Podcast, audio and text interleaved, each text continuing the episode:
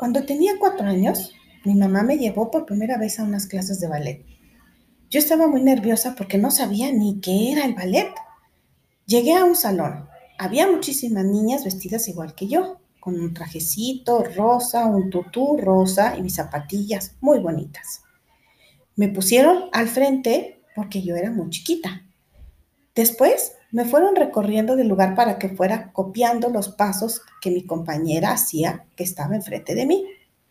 La maestra muy exigente. Era una señora ya mayor. Pero ¿saben qué? Ella fue bailarina del Bolshoi.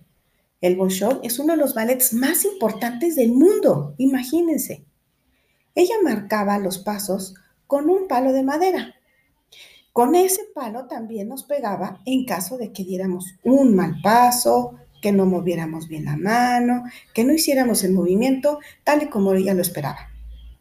Gracias a Dios, a mí no me pegaba muy seguido, pero sí lo llegaba a hacer.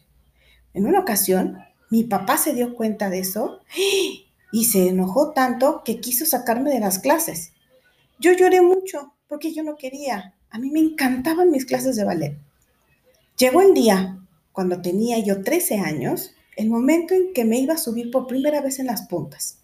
Iba a ser mi prueba. Estaban ahí los examinadores de la escuela de Inglaterra.